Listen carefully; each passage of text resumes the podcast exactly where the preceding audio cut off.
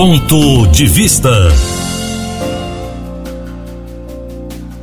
Temos de Deus a oportunidade de ouvirmos o ponto de vista bíblico neste dia. Chamo a atenção do ouvinte para o texto do Evangelho de Mateus, capítulo 12, verso 22.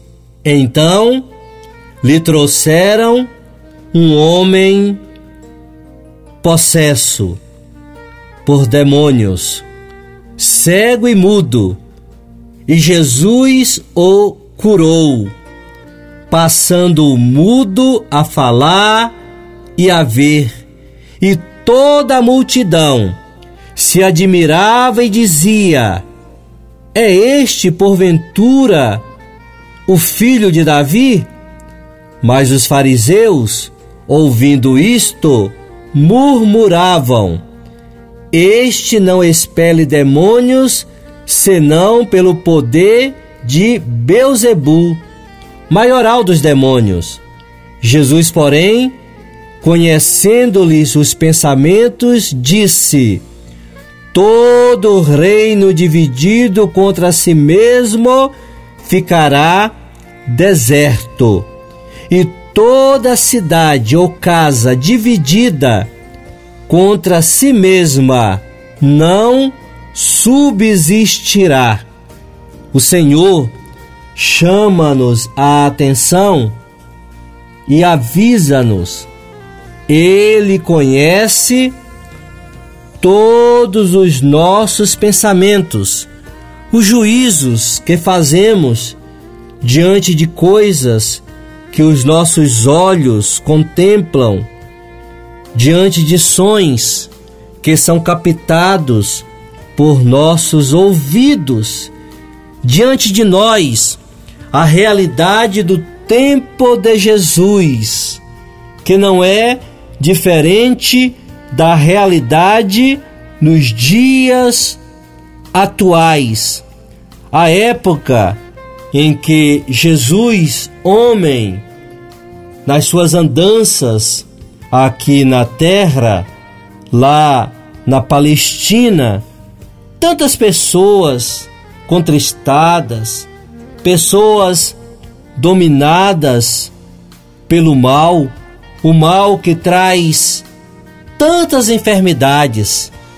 O mal consegue atingir, adoecer a alma do homem e, por conseguinte, gera as chamadas doenças psicossomáticas. No texto em voga, um homem possesso, cego e mudo.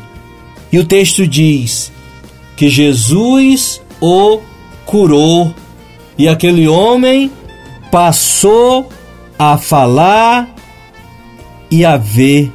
O texto diz: passando o mudo a falar e a ver, cego e mudo, agora falante com ótima visão. Só Jesus pode fazer isto. Só Jesus pode fazer coisas que o saber humano diz ser impossível. O nosso Deus é o Deus que pode tudo, que pode todas as coisas. Creia nele, creia nesta palavra, e esta palavra ela será prática em teu viver se ao ouvires, se haveres com ouvidos e olhos de fé, porque a fé, nada mais e nada menos, é esperança e ela se faz notória com ações de amor. Certamente, ao seu lado, não muito distante de você, há alguém que padeça necessidades. O Senhor Deus deu a este cego e mudo a oportunidade de ouvir a palavra. Não seja como os fariseus, descrentes, incrédulos. Eles blasfemaram de Jesus. Cuide para que você não blasfeme. E blasfemar não é só com palavras verbais. Nós blasfemamos em atitudes, em pensamentos, da mesma maneira entristecemos a Deus. E se não houver fé, nada Deus poderá fazer por nós. Se não tivermos fé, não seremos alcançados pela graça de Deus. Vivemos num mundo contagiado por espíritos malignos e somente a ação de Deus, o poder de Deus, pode nos afastar do mal. O verso 28 do capítulo 12 de Mateus diz: Se, porém, eu expulso demônios pelo Espírito de Deus, certamente é chegado o reino de Deus sobre vós. Que o reino de Deus, ouvinte, esteja governando a tua vida. Que a bênção do Senhor seja sobre a tua casa, o teu trabalho, os teus relacionamentos neste dia.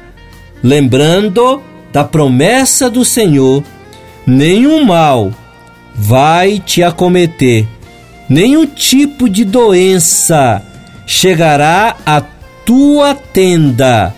Aos anjos, o Senhor dá ordens para te guardar em todos os teus caminhos. Amém.